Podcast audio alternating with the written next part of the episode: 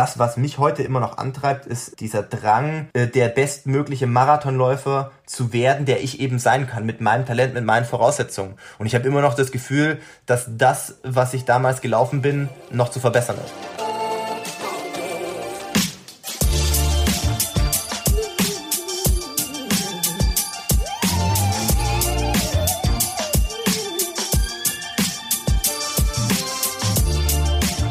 Hey, herzlich willkommen zu einer neuen Folge vom Achilles Running Podcast. Mein Name ist Frank. Schön, dass ihr wieder dabei seid. In dieser Folge dreht sich alles um das Thema Marathon. Meine Kollegin Eileen hat sich mit Philipp Flieger unterhalten.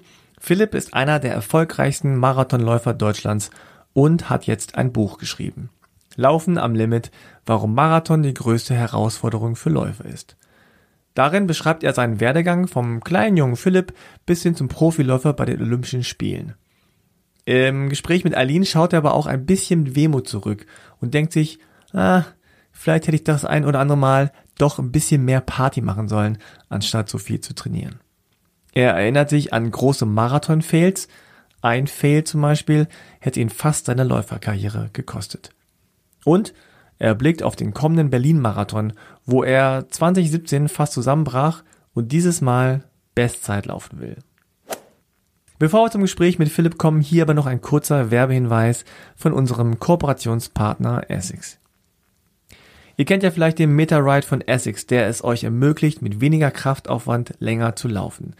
Er entlastet das Sprunggelenk und spart so Energie ein für ein effizienteres Laufen. Jetzt bekommt, passend zum Marathonherbst, die Ride-Serie von Essex Zuwachs. Ab Ende September gibt es quasi den kleinen Bruder des Meta-Ride, den Glide Ride.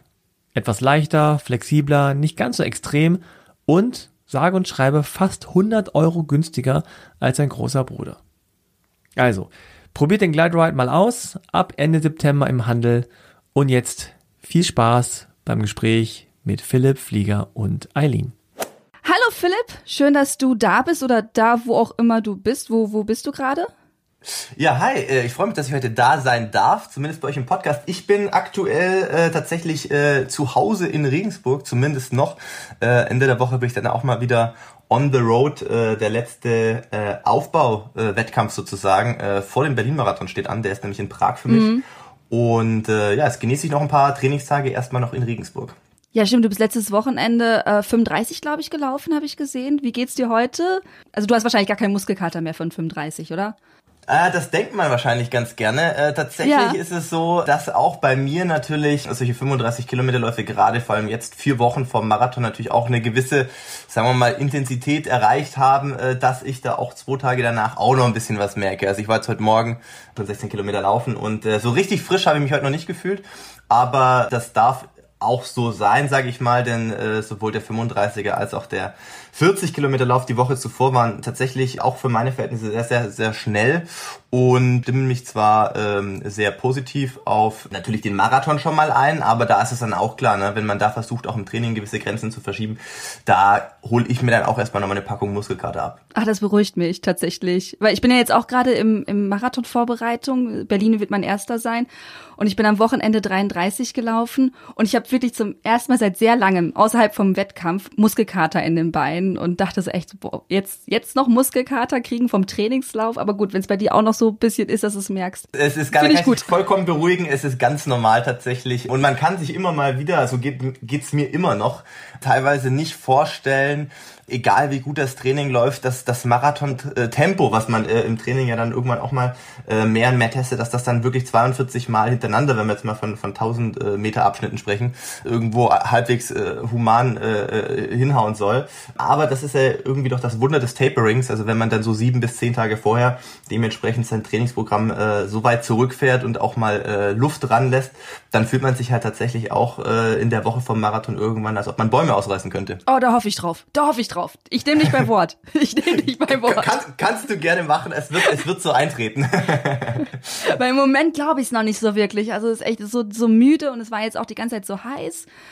Und ich merke so, so, äh, dass es gerade alles sehr anstrengend ist. Auch so leichtes Fahrradfahren mal. Naja, ich will aber gar nicht rumjammern. Freue mich ja drauf. Und weswegen wir eigentlich sprechen, du hast ein Buch geschrieben. Tatsächlich Laufen am Limit heißt das, warum Marathon die größte Herausforderung für Läufer ist. Erstmal herzlichen Glückwunsch dazu, dass du jetzt Buchautor bist. Ich meine, das ist ja auch nochmal eine Sache, die nicht jeder von sich behaupten kann. Was ich mich so ein bisschen gefragt habe, als ich die Ankündigung gesehen habe, warum jetzt? Normalerweise macht man das ja so am Ende seiner Karriere, so kurz vor das Leben vorbei ist, seine Memoiren, ich meine, ist sehr, sehr autobiografisch. Ähm, warum hast du jetzt ein Buch über, über dein bisheriges Laufleben geschrieben?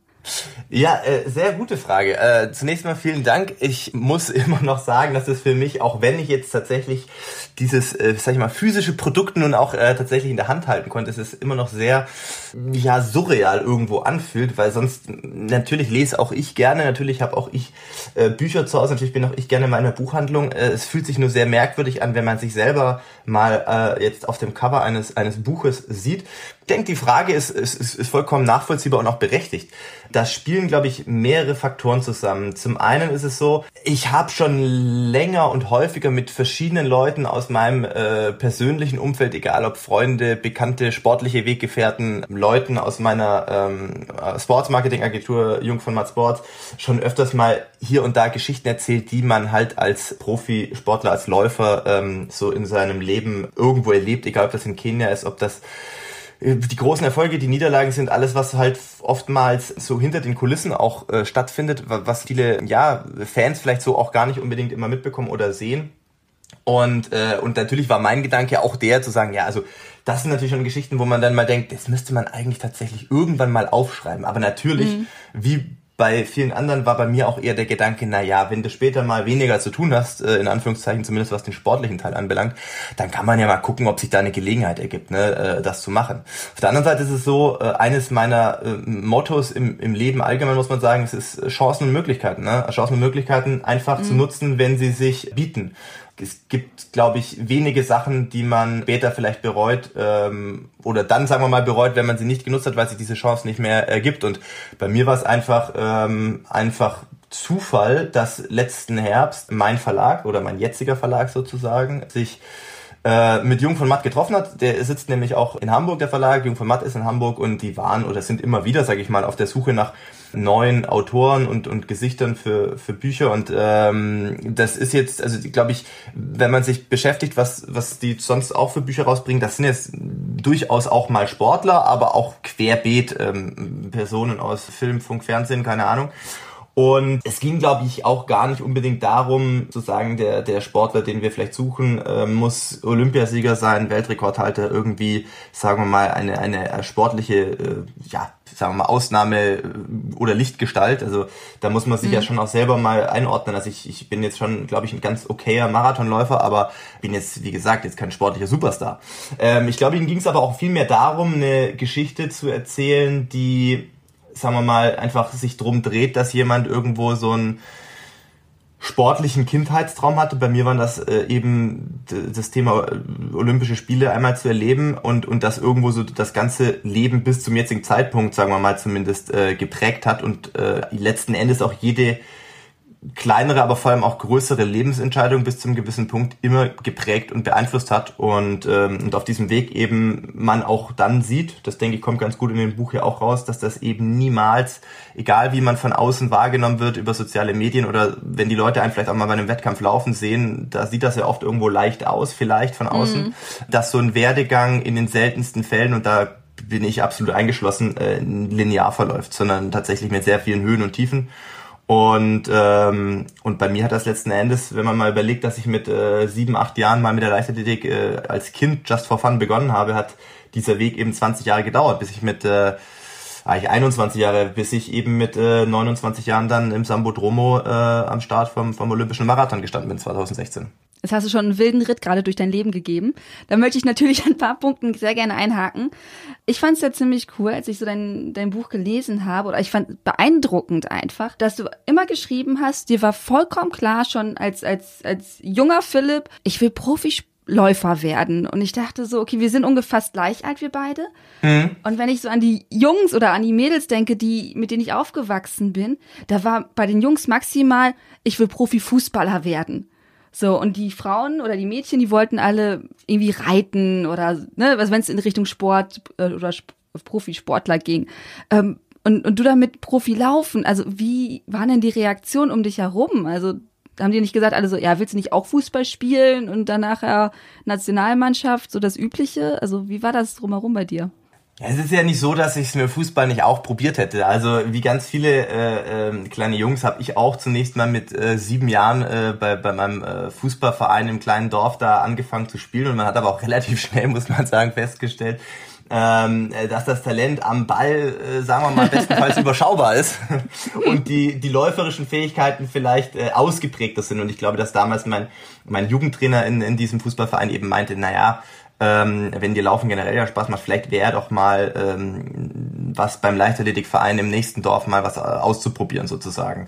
Und, und mhm. so bin ich eher ein bisschen äh, frühzeitig sozusagen überhaupt mit Leichtathletik schon in Kontakt gekommen. Und dazu kommt auch, dass mein Vater ähm, immer schon äh, Marathons gelaufen ist, wie ganz viele andere Menschen eben auch, also in ihrer Freizeit, sage ich mal. Ähm, und man hat so diese, diese, ich sag mal, irgendwie Laufkultur ja dann durchaus passiv ja irgendwo immer schon mitbekommen. So, also äh, dass er nach der Arbeit eben wie, wie ganz viele andere Menschen einfach dann die Laufschuhe angezogen hat und erstmal noch eine Runde in den Wald ist laufen gegangen.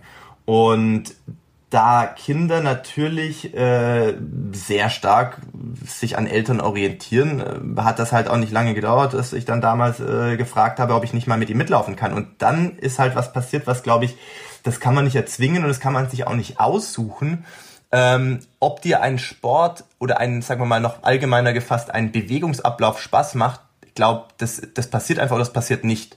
Ähm, man muss natürlich da vielleicht ganz unvoreingenommen mal rangehen und das machen Kinder ja eigentlich immer. Äh, später ist es vielleicht eher mal so, wenn man mit, mit, sagen wir mal, 25, 30, 35 sozusagen als Quereinsteiger zum Laufen kommt, muss man sich vielleicht erstmal dazu zwingen, weil sich da auch vielleicht eine gewisse Art von Vorteilen oder was auch immer erstmal aufgebaut hat oder gesagt hat, ah, in der Schule war das früher nicht so cool, wenn man das auf Note mhm. machen musste. Aber als Kind ist man da immer sehr also grundsätzlich mal sehr leicht zu begeistern für alles und, äh, und sehr unvoreingenommen sowas auszuprobieren. Und ich habe damals, also ich habe ja nicht mit meinem Vater da jetzt in dem Sinne äh, trainiert oder so, aber er hat mich dann halt mal einen Kilometer bis zum Waldrand mitgenommen oder zurück. Und mir hat einfach dieser Bewegungsablauf sofort Spaß gemacht. Einfach dieses, dieses Laufen, dieses, dieses ja. Gefühl von Freiheit und sich zu bewegen einfach. Du hast ja damit gar keiner, also keinerlei Wettkampf oder irgendwie Zeiten oder sonst irgendwas äh, Themen mit verbunden. Es ging ja nur um diesen Bewegungsablauf. Und das hat mich ab diesem Zeitpunkt, da war ich vielleicht, keine Ahnung, vier, fünf Jahre alt, äh, Ach krass, schon so losgelassen. Also ja, genau. Also da war ich ja noch, also bevor ich in einem Leichtathletikverein war, bevor ich in irgendwelche Wettkämpfe oder sowas gemacht ja. habe, ähm, habe ich damals schon meinen Vater immer wieder gefragt, ob ich nicht mit ihm mal laufen gehen kann. Also laufen gehen, wie das halt dann ist. Ne? Du gehst mal einen Kilometer zum Waldrand und zurück. Klar, Aber das klar. hat sich durchgezogen und und dadurch ähm, hat sich, glaube ich, auch dann später, ne, als man dann auch gemerkt hat, dass man vielleicht da gewisses Talent hat, sage ich jetzt mal, und das war jetzt vor allem in den Jugendjahren durchaus noch überschaubar. Ne, da war jetzt nicht so, dass man, dass mein Weg mit 13 oder 14 da vorgezeichnet war und man gesagt hat, also wenn es der nicht, also wenn es der nicht mal zu Olympischen Spielen schafft, dann wissen wir auch nicht. Ähm, ganz im Gegenteil, also das war äh, Talent war erkennbar, aber jetzt nicht abzusehen und das war dann eher so eine Art von von Traum. Also eher ein Traum zu sagen, jetzt nicht, du willst da mit dem Sport die große Kohle verdienen, sondern diesen Lifestyle mal leben zu können, dass dich dein Sport ernährt und dass du aber mhm. dadurch auch Thema Freiheit, dass du halt machen kannst, was du willst, wenn du, wenn du, sagen wir mal, nach, äh, was weiß ich, Südafrika, Kenia, St. Moritz, was auch immer willst zum Trainieren, dass du das halt einfach machen kannst. Und das ist halt natürlich irgendwie, rückblickend ist natürlich verrückt, äh, dass es dann irgendwann auch äh, sich in diese, diese Geschichte entwickelt hat. Kannst du dich an einen Moment erinnern, als du wirklich diesen Traum im Kopf hattest, dass du gesagt hast, so, ey, ich will das profimäßig machen, dass dieser Moment, wo du gesagt hast, boah, geil, das will ich machen? Ja, es gab zwei Punkte. Also Punkt eins ja. war tatsächlich ähm, meine ersten Olympischen Spiele, ähm, die ich im Fernsehen, ich sag jetzt mal, sehr bewusst wahrgenommen habe. Also meine Eltern mhm, sind okay große Sportfans immer schon gewesen. Äh, bei uns lief zu Hause wirklich oft Sport im Fernsehen. Ähm, und der Klassiker war natürlich Olympische Spiele, die, die, die wurden einfach immer geschaut. Und jetzt auch nicht nur mhm. Leichtathletik, sondern halt die komplette Bandbreite. Ähm, mich hat natürlich dadurch ähm, das Laufen mich interessiert hat schon per se mehr die Leichtathletik interessiert. Aber ähm, ich sag mal, 96 Atlanta waren so die ersten Spiele, die ich irgendwo bewusst so in Erinnerung behalten habe. Da war ich ja dann äh, neun Jahre alt und und ich weiß noch, dass ich damals eben auch 10.000 Meter Finale angeschaut habe, Heilige Selassie und, und wie das halt damals aussah. Das war also einfach wahnsinnig schnell und das ist eine absolute Laufästheten natürlich gewesen. Und, äh, mhm. und da habe ich wohl der da der Ausspruch ist bis heute überliefert, äh, muss ich wohl gesagt haben, ja, das, da will ich auch mal hin. Ne? Also so vorm Fernseher sitzend und so. Und dann haben meine Eltern gesagt, ja, ja, alles klar, Philipp, äh, machst du dann, wenn du groß bist. Ähm, natürlich auch nicht ernst genommen, so 100 Prozent. Aber verrückt, verrückterweise war das irgendwo der Punkt, der mich ab da nicht mehr losgelassen hat. Diese, diese, diese fixe Idee, egal wie verrückt das war, Olympische Spiele irgendwann. Und ja. dann wächst man so peu à peu, äh, zu der Zeit war ich dann schon in einem Leichtathletikverein, mehr und mehr in äh, dieses Laufthema und auch irgendwann ein bisschen in dieses Wettkampfthema rein, dass man halt irgendwie als Schüler dann diese 1000 Meter Wettkämpfe macht und äh, natürlich macht es dann Spaß, wenn man auch mal klar vielleicht irgendwo mal auf einem Treppchen steht und und und klar, so weiter sicher. und so fort. Das entwickelt sich dann und merkt man, okay, das kannst du vielleicht auch, das ist vielleicht was, was du ganz ganz okay kannst. Und ich denke, dass es so mit, naja, Pubertät, sage ich mal, so 16, 17 äh, rum war. Das war für mich tatsächlich zu der Zeit noch, vor allem 13, 14, 15, eine relativ insofern schwierige Zeit, weil ich bin äh, sehr spät sehr viel gewachsen, war relativ immer einer der kleinsten eigentlich lange Zeit und bin dann sehr schubweise gewachsen. Das hat aber dazu geführt, mhm. dass ich ziemlich massive Probleme mit meinen äh, Knien hatte zu der Zeit mit, mit den Wachstumsfugen und konnte da eigentlich gar nicht viel laufen ähm, und war eher noch so ja, irgendwie ein bisschen mit der Leichtathletik in Kontakt, weil halt meine ganzen damaligen Freunde ähm, oder der engste Freundeskreis eben in meiner Trainingsgruppe war und so ist der Kontakt jetzt nie ganz abgerissen. Aber für mich war dann damals schon irgendwie klar auch so, okay, wenn du da irgendwie noch mal eine Chance hast, das da zurückzukommen, weil du immer schon wusstest, das, das ist was, was du gut kannst oder relativ gut kannst, das wäre natürlich Hammer, wenn das mal dein Job werden könnte. Und das verselbstständigt sich natürlich in so einem Alter auch so ein bisschen, weil klar, da war natürlich damals eine wirkliche Top-Gruppe beim VfL Sindelfing äh, beieinander, sage ich jetzt mal. Also ähm, alle gleich alt, plus minus ein Jahr, alles damals absolute Talente. Und damit meine ich jetzt vor allem meine Freunde, die zu der Zeit zur deutschen Spitze gehört haben, teilweise schon im Nachwuchsbundeskader waren. Und da fängt man ja. dann halt dieses Träumen an, ne? so dass du halt irgendwann denkst, in dem Alter hat man das Gefühl, es gibt ja keine Limits. Ne? Da denkst du einfach, okay, ja. krass, die Welt, die Welt kann dir gehören irgendwann, wenn du einfach nur daran glaubst und einfach irgendwo da, da dabei bleibst. Ne? Heute weiß man natürlich rückblickend, warum so wenige das irgendwann dann bis zu diesem Punkt geschafft haben und dass da so viele äh, Faktoren äh, eine Rolle spielen können, die man mit 16 jetzt nicht auf dem Schirm hat. Aber ähm, mit 16 war das das erste Mal so richtig im Bewusstsein verankert. Krass. Gab es denn für dich zu dem, zumindest zu dem Zeitpunkt irgendwie mal eine Alternative? Also, dass du über, zumindest überlegt hast, oh ja, weiß ich nicht, so Architekt wäre eigentlich auch ganz nett. Ja, das ist das Problem, äh, was, glaube ich, meinen Eltern sehr große Sorgen gemacht hat. Also ich bin ja wirklich aus einem, und da bin ich sehr froh drum, das kommt im Buch, glaube ich, auch ganz gut rüber, ich komme aus einem komplett normalen Elternhaus, würde ich jetzt sagen, so, die immer ihre beiden Söhne in dem unterstützt haben, was irgendwie ihnen Spaß gemacht hat, aber uns jetzt nie in irgendwas reingedrängt haben oder so. Ne? Also mhm du hattest immer so das Gefühl, okay, deine Eltern stehen dahinter, was du machst. Bei uns war es halt jetzt eher sportlich geprägt. Es äh, ist nicht so, dass meine Eltern nicht versucht hätten, uns auch für musische Bereiche zu begeistern, aber äh, da war wenig zu machen. Die waren immer sehr unterstützend äh, in dem, was wir äh, machen wollten. Auf der anderen Seite war es aber natürlich auch so, und das war vollkommen richtig und auch wichtig. Es gab in dem Alter um, sagen wir mal, 18, 19, wo es dann auch bei mir Richtung Abi ging ähm, und man dann langsam ich wieder Sport machen konnte, weil ausgewachsen, damals dann auch mhm. relativ schnell in Bundeskader gekommen. Also die zwei, drei Jahre, die mir da vielleicht sportlich gefehlt haben, haben damals nicht sehr viel ausgemacht. Und dann kommt man nochmal in eine andere ähm, in eine andere Liga, sag ich jetzt mal in Anführungszeichen, wo, wo halt einfach nochmal der Fokus sehr viel sportlastiger ist. Und natürlich denkt man dann da, ne, als, als junger, wilder, wie auch immer, Heißsporn oder was auch immer, naja, alles andere ist ja wurscht, ne, also nur Sport, Sport, Sport und, ja. und, und, guckt nicht nach links und rechts, man hat so seine Scheuklappen auf. Und damals war mir ehrlich gesagt, und ich will das null glorifizieren, aber mir war es Schule ziemlich scheißegal, ja, also ich habe dann einfach so gesagt, okay, äh, ich will ja später eh Sport machen und das ist ja nicht wichtig und äh, so weiter. Und es ist so, also vom Mindset her hat sich das schon sehr stark auf Sport geschiftet und das ist rückblickend bin ich sehr, sehr froh, dass meine Eltern da immer so viel Druck aufgebaut haben, dass sie gesagt haben, Punkt eins, du machst auf jeden Fall erstmal dein Abitur und Punkt zwei, ja. du machst danach was reichlich schwer war, weil ich halt wenig damals zu der Zeit wirklich andere Interessen hatte. Ich hatte nicht den Berufstraum, sage ich jetzt mal, der über eine äh, Ausbildung oder universitäre, was auch immer Geschichte äh, zu erreichen war.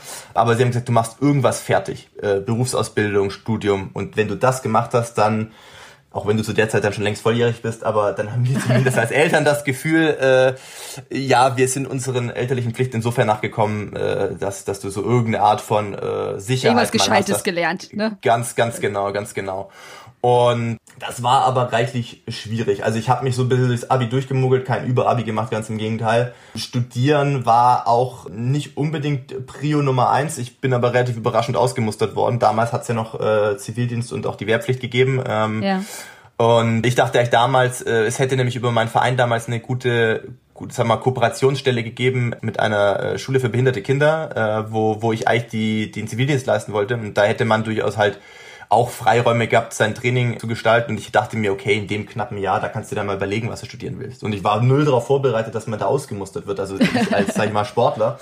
Aber ja gut, war dann halt so, es war halt Zufall, dass ich dann damals von einem Projekt gelesen habe, was damals äh, fand ich relativ eine Mischung aus innovativ und visionär war, äh, was äh, dieses Athletenhaus anbelangt in Regensburg, wo der Verein mhm. sozusagen ein komplettes Einfamilienhaus sozusagen anmietet für damals fünf, heute sind es glaube ich äh, sechs Sportler, was in universitärer Nähe ist und wo man so versucht, äh, jungen Menschen so, einen, so eine Ausgangsbasis zu geben, äh, Studium und oder Berufsausbildung äh, und, und Sport miteinander zu verbinden und sowas. Und dann habe ich gesagt, gut, okay, wenn ich mich jetzt so schnell irgendwie anderweitig orientieren muss, dann äh, gucke ich mal da vorbei, haben dann Probetraining gemacht, habe mich dann zunächst für zwei Semester VWL entschieden, das dann auch relativ schnell geschmissen und, äh, und habe am Ende dann Politik und Medienwissenschaften studiert. Aber wie man daran auch sieht, da könnte man jetzt ja auch nicht direkt eine bestimmte Berufsbezeichnung raus äh, ableiten oder Berufsweg, sage ich ja. mal, ähm, sondern das war dann auch was, was mich einfach so interessiert hat, zu Schulzeiten schon und, und damals natürlich auch zum Studium. Es hat mir mit Sicherheit sehr gut getan für meine für meinen weiteren sagen wir mal, äh, Weg, auch was Allgemeinbildung etc. anbelangt, äh, war wirklich dafür sicherlich sinnvoll, aber war jetzt ja nicht so, dass du gesagt hast, okay, wenn du das studierst, dann wirst du später, keine Ahnung, politischer Berater oder irgendwie sowas. Mhm. Sondern das war halt auch aus dem Bauch raus einfach. Ja, ja, hat mich auch ein bisschen tatsächlich überrascht, die Wahl, als ich das so gelesen habe, weil normalerweise oder viele Profisportler äh, haben ja dann doch irgendwas Verwandtes gemacht. Die haben dann Psychologie studiert oder eine Ausbildung zum Physiotherapeuten gemacht. Also irgendwas, was noch in dem Bereich ist. Und dann so, ah ja, okay, interessant. Deswegen war auch so, oh, wie kam das zustande? Aber hast du ja gerade erklärt. Das fand ich ich wollte auch, glaube was komplett anderes machen. Also ja. zumindest in der Zeit, wo du dann nicht trainierst, mal eine komplett andere andere Welt irgendwo eintauchen, glaube ich. Und ich muss rückblickend mhm. sagen, auch das hat mir gut getan, glaube ich. Ja, klar, ich glaube, also besonders wenn man es so, so ambitioniert macht und wirklich in die Profibereich rein will, das nimmt ja so viel Bereiche mit ein. Ja. Du hast ja dann nicht nur, nicht nur das Training, sondern auch dein Schlaf und äh, die Ernährung und das ist ja schon alles drumherum. Absolut. Äh, hast du denn zwischendurch mal das Gefühl gehabt, so in deiner Jugend irgendwas verpasst zu haben, wenn du immer so ambitioniert beim Training warst? Dass du sagst, ja, ja, ja, auch. Ja, schon. Also ich denke, gerade für Teenager ist das dann schon nicht ganz einfach. Also auf der einen Seite hat man irgendwo diese klaren Ziele vor Augen, die man halt erreichen will.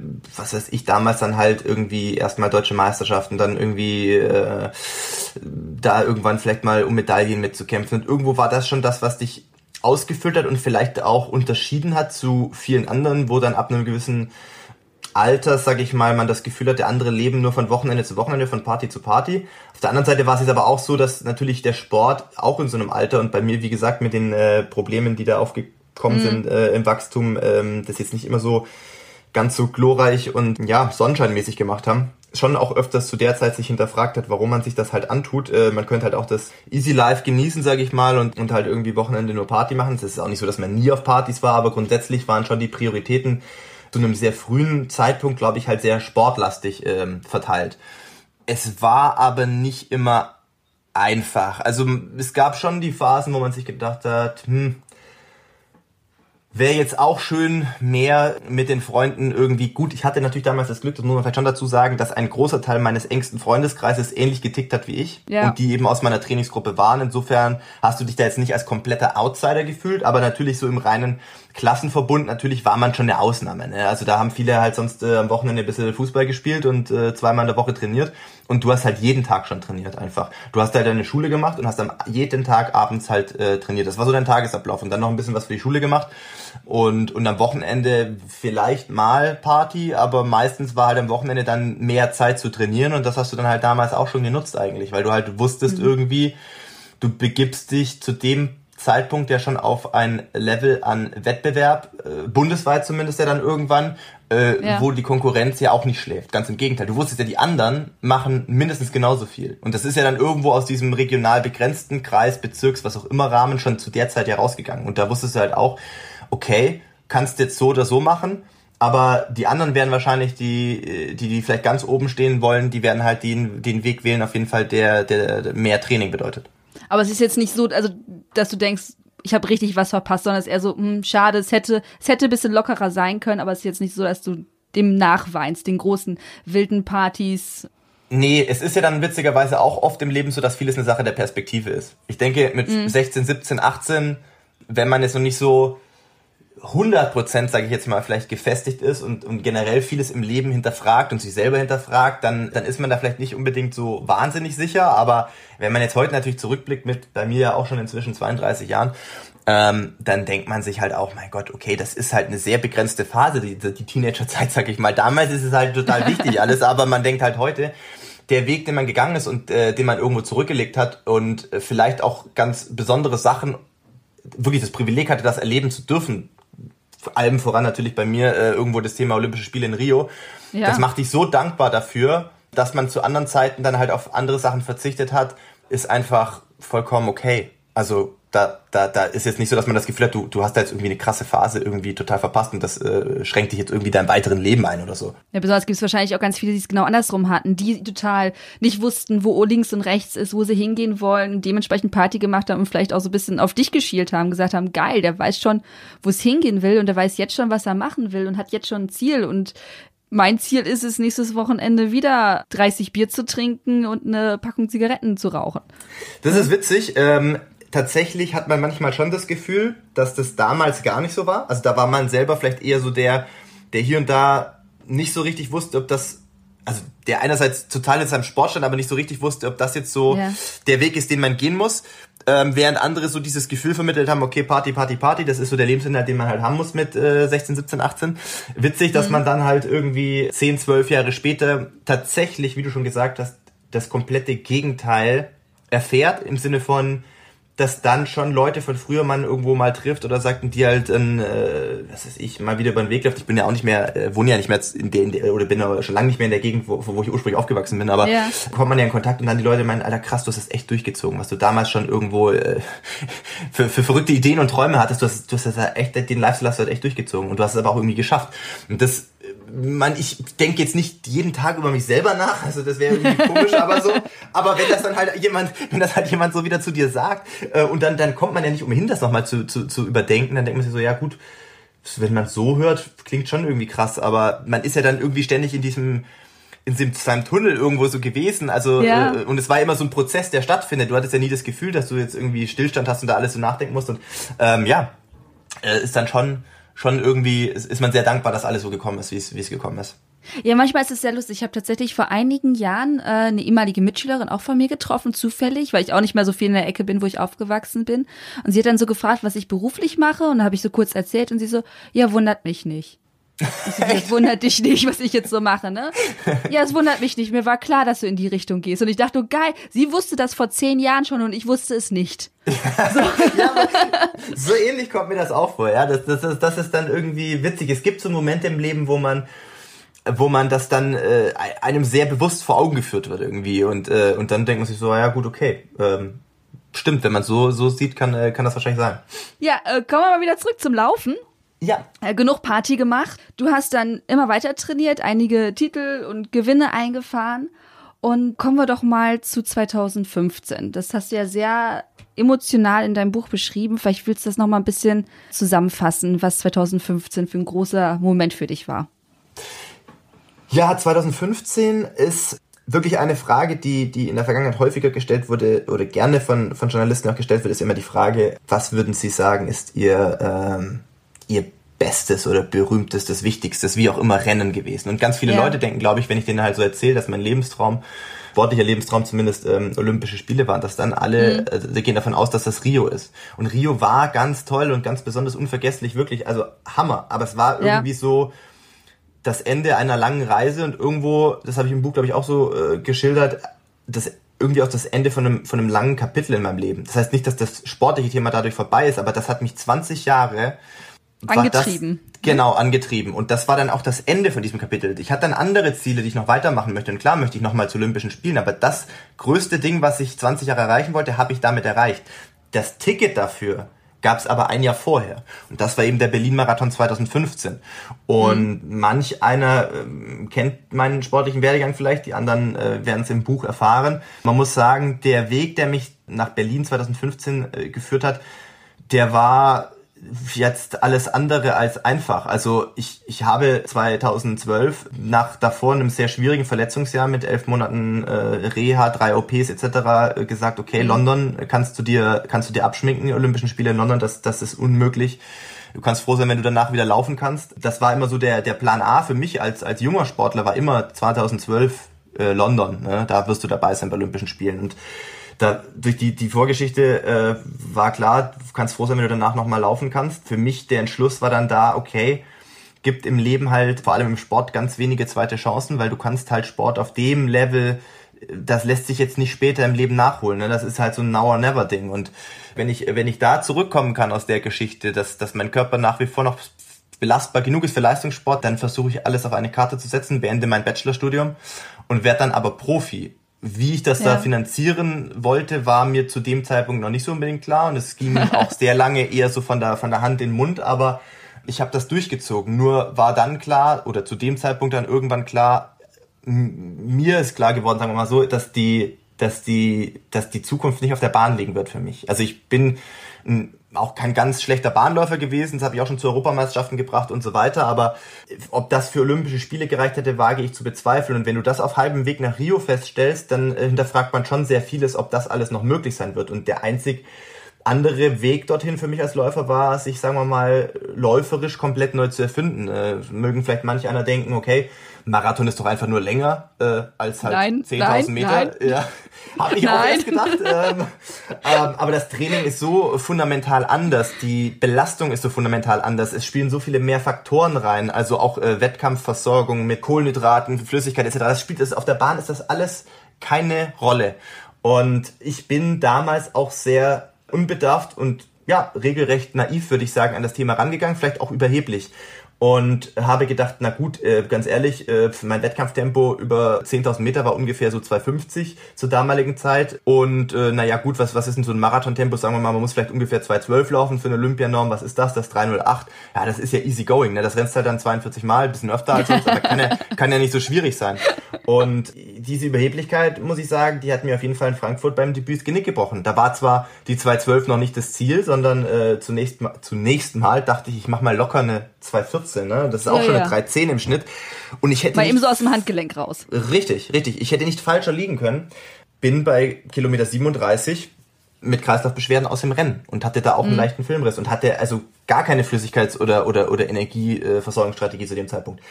Und das hat mich in eine, in eine ziemlich tiefe Krise gestürzt, muss man wirklich sagen. Also da liefen einige Verträge noch aus, die ich zu der Zeit schon hatte. Äh, finanzielle äh, Sorgen waren dann schon relativ groß. Ja. Und äh, man hat halt dann ein gewisses Maß an, an Rückschlägen und auch heftigeren, sagen wir mal, Geschichten. Das war dann schon ein bisschen, bisschen auch mental ein bisschen ein Thema, das, das Ganze zu verarbeiten.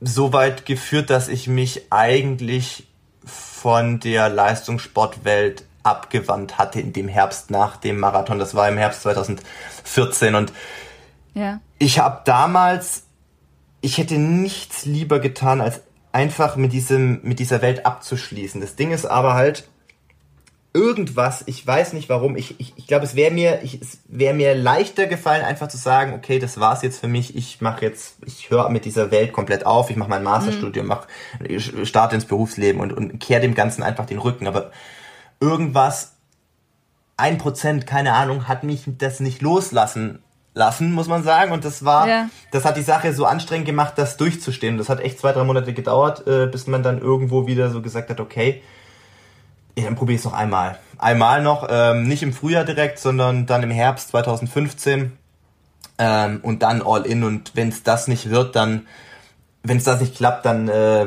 kein, kein zweiter Versuch mehr. Das war dann meine Zeit mit dem Leistungssport. Da muss man vielleicht auch einfach akzeptieren, dass das Talent dafür nicht, nicht ausreichend war einfach. Mhm. Und Hast du dir denn zu dem Zeitpunkt irgendwie mentale, psychologische Unterstützung geholt oder hast du das alles mit dir selber ausgemacht? Ich meine, es ist ja schon der große Traum und dann plötzlich bröckelt der vor den Augen.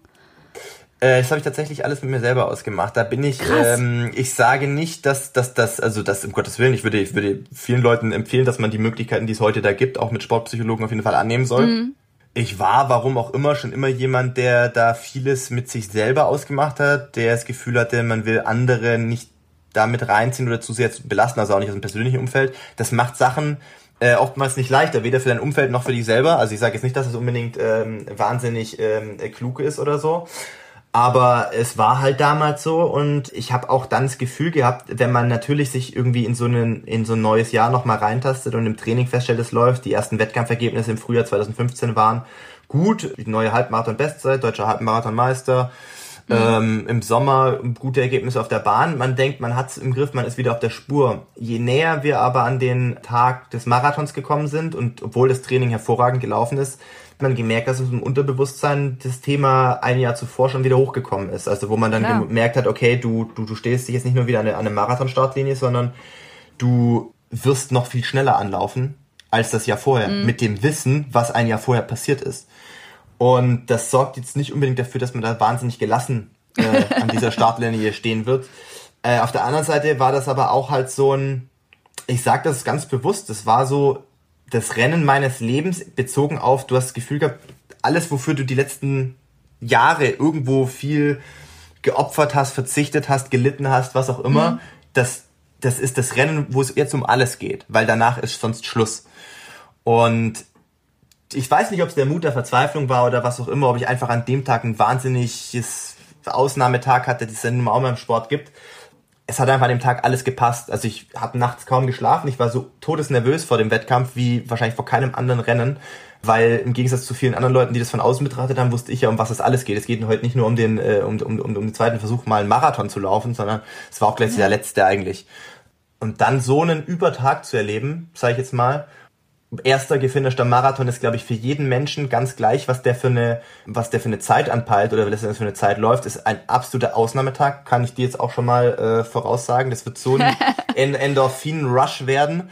Aber wenn du dann halt auch noch eine Zeit raushaust, die zumindest zum damaligen Zeitpunkt jetzt nur von Arne Gabius äh, tatsächlich in seinem Debütsjahr zuvor übertroffen wurde, dann denkst du halt auf einmal, also du bist halt einfach, ich glaube, ich weiß nicht, ich habe keine Erfahrung mit Drogen, aber ich glaube, so müssen sich Drogen anfühlen. Ne? Du bist so absolut über allen Dingen schwebend. Im Rausch. Äh, ja, Rausch, Endorphin, Overflow, alles. Ja. Ähm, das Wahnsinn einfach. Und letzten Endes, klar, es war damals nicht die direkte Quali für die Olympischen Spiele, da die vom, vom, vom Deutschen Leichtathletikverband ja noch etwas äh, verschärfter war, wobei mhm. die dann später auch zurückgerudert sind äh, im Zuge des russischen Dopingskandals und so weiter. Und Mhm. Ja, letzten Endes, lange Rede, kurzer Sinn, es war mein Ticket nach Rio und wenn du dann weißt, das wird irgendwie so, es vervollständigt so irgendwo diesen Lebenstraum, das ist halt, ja, es fühlt sich einfach wahnsinnig gut an. Jetzt nicht auf eine überhebliche oder abgehobene Art und Weise, sondern so eine Form von vollkommener Zufriedenheit, ähm, was ich so zuvor ganz selten am Leben gespürt habe. Was, glaube ich, auch so ein Sportler-Ding ist, man ist so schwer zufriedenzustellen, weil man immer ein Haar in der Suppe findet. In jedem Rennen hast du das Gefühl, leider ja, leider ja. du hättest das da und hier und da noch ein Prozent und das wäre besser und wenn du da langsamer angegangen wärst, wärst du vielleicht hinten schneller. Man findet immer irgendwas. Du wirst ganz selten mit 100 Prozent zufrieden. Aber an dem Tag, an dem Tag damals hat alles gepasst. Ich hätte an dem Tag nichts anders oder besser machen können. Ich war im Ziel sowas von erledigt. Ich wusste, da wäre keine Sekunde schneller mehr gegangen. Ähm, mhm. Und in dem Fall muss man dann auch einfach sagen, okay, das ist vielleicht einfach mal für die damalige Zeit das perfekte Rennen gewesen. Ja, und du bist eingekommen mit einer Zielzeit von zwei Stunden, zwölf Minuten und 50 Sekunden, ne? Genau, richtig, ja. Krasse Zeit. Krasse Zeit. Ist bis heute meine Bestzeit. Hätte ich damals auch ja. nicht gedacht. Äh, auch ein Learning aus der Sache damals. Man ich bin immer noch am Lernen, würde ich sagen. Also sagen viele Leute, ja, okay, mit 32 ist man doch eigentlich in, in einem gestandenen Lauf und, und auch Marathonalter und gerade wenn man eben so einen Background auch hat mit der ganzen Bahnlauferei vorher. Ja. Marathon ist so außergewöhnlich und es spielen so viele Faktoren im Training, im Wettkampf, in allen möglichen, so viele Faktoren eine Rolle, dass es, glaube ich, ganz schwer ist, dass man das Gefühl hat, du kannst nichts mehr verändern Du hast immer das Gefühl, irgendwas kannst du anders machen, was vielleicht noch besser wäre oder sowas. Also mhm. das ist auf der gleich, also das macht fast süchtig, würde ich sagen. Also du hast immer das Gefühl, ah, ich glaube, da geht noch besser. Oder wenn das Wetter noch besser wäre oder da wieder in ja. Berlin, dass die Strecke noch ein bisschen besser. Und das macht einen nach wie vor hungrig. Das Ding ist halt, damals dachte ich mir, okay, erster Marathon-Versuch, vollkommen in die Hose gegangen. Erster gefinischter ja. Marathon, zweiter Versuch, eine 2.12 rausgeknallt. Du siehst dich damals mit 28 vollkommen unerfahren als Marathonläufer natürlich mhm. ganz schnell bei einer 2.10, sag ich mal. Und ja, das ja, ist natürlich, das ist natürlich falsch. Also da muss man einfach sagen, bei uns in, in meinem Bereich da, da, man redet da immer ganz gern über eine Minute, zwei Minuten, aber letzten Endes muss man halt sagen, okay, ich glaube, wenn ich jetzt nicht ganz falsch bin, ist eine 212 308,xy äh, pro, pro Kilometer. Das heißt im Prinzip 31,20 auf 10 Kilometer mal 4. Ne, 31,20 ist per se jetzt schon halbwegs flott. Das mal 4 ist schon dann eben eine 212 wert. Ähm, wenn du sagst zwei Minuten schneller, ja, dann, dann ist halt das eine 30-50, ne, die du dann irgendwie viermal hintereinander rennst. Und das wird dann halt schon langsam, äh, tut halt schon mhm. weh, ne? Und das habe ich dann relativ schnell auch begriffen, dass so ein Tag wie Berlin äh, 2015 nicht der Standard ist. Du hast halt auch mal nicht so optimales Wetter. Du hast halt auch mal nicht so äh, optimale Pacemaker, die vielleicht früher rausgehen. Du hast eine nicht so optimale Gruppe. Du musst vielleicht in einem Marathon vielleicht auch mal viel mehr alleine laufen. Das sind ja. alles Faktoren, die natürlich ein paar Prozent kosten können und dann wird sehr schwer, diese, sagen wir mal, sehr hochgesteckte Zeit, die man vielleicht schon mal äh, laufen durfte, weiter zu verbessern. Nichtsdestotrotz glaube ich immer noch fest daran, dass das nicht das Ende der Fahnenstange ist, weil sonst hätte ich, glaube ich, schon lange oder vielleicht sogar schon in Rio damals die Karriere beendet. Mein Selbstanspruch oder das, was mich heute immer noch antreibt, ist äh, ist immer noch dieser Drang, äh, der bestmögliche Marathonläufer zu werden, der ich eben sein kann, mit meinem Talent, mit meinen Voraussetzungen. Und ich habe immer noch das Gefühl, dass das, was ich damals gelaufen bin, noch zu verbessern ist. Ich hoffe. Aber dann kam 2017. Und das war dann, natürlich, ich nenne es mal äh, eine Bauchlandung. Ne? Also ich habe es mir gerade ja. tatsächlich noch mal ähm, auf YouTube angeguckt. Also man kann da einfach mal Philipp Flieger Berlin Marathon 2017 eingeben bei YouTube. Und ich muss sagen, ich hatte Pipi in den Augen, weil ich es natürlich so als Läuferin nachvollziehen kann. Du bist da gelaufen und irgendwann konntest du nicht mehr laufen. Und äh, vielleicht willst du noch mal kurz erzählen, was genau auf den letzten Kilometern passiert ist. Ja, Berlin 2017 war genau so ein Beispiel, was ich eben geschildert habe mit mhm. Form ist eine Sache, die Bedingungen am Wettkampftag ist, sind eine andere Sache. Also ich würde immer noch sagen, ja. dass ich ähm, die Vorbereitung für Berlin 2017 eine der besten Vorbereitungen war, die ich überhaupt machen konnte. Ich hatte keinerlei Wehwehchen. Ich konnte das Training zu 98 Prozent den Trainingsplan umsetzen. Nur im Unterschied zu 2015, zwei Jahre zuvor, mehr Umfänge, höhere Intensitäten und die Aufbaurennen waren besser. Und es waren eigentlich die gleichen Aufbaurennen als vor zwei Jahren. Und dementsprechend war ich mir ziemlich sicher, dass ich auch deutlich schneller laufen kann als meine Bestzeit. Jetzt waren wir dann in Berlin und äh, man verfolgt natürlich gerade in der Woche vor einem Marathon intensiv die Wettervorhersage und die mhm. ist halt immer schlechter geworden, je näher wir an äh, den Sonntag gekommen sind. Ähm, sprich, ich bin am Wettkampfmorgen wie meistens äh, vor einem Marathon äh, um dreiviertel fünf aufgestanden, bin nochmal raus, zwei Kilometer locker joggen gewesen, Kreislauf bisschen in Schwung bringen und so. Und es hat halt einfach geschüttet. Es hat halt geschüttet, das Wasser stand teilweise auf der Straße, es war relativ kalt und es war vor allem windig. Also weit weg von Bedingungen, die man äh, für einen Marathon als optimal bezeichnen würde.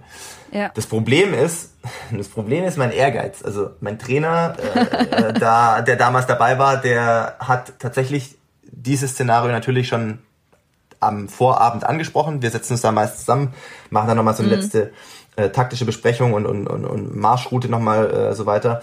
Und äh, der meinte halt ganz ehrlich, ähm, du bist in der Verfassung deines Lebens, aber die Bedingungen, die morgen zu erwarten sein werden, die werden nicht dafür geeignet sein, das abzurufen oder überhaupt zeigen zu können, was du, was du kannst.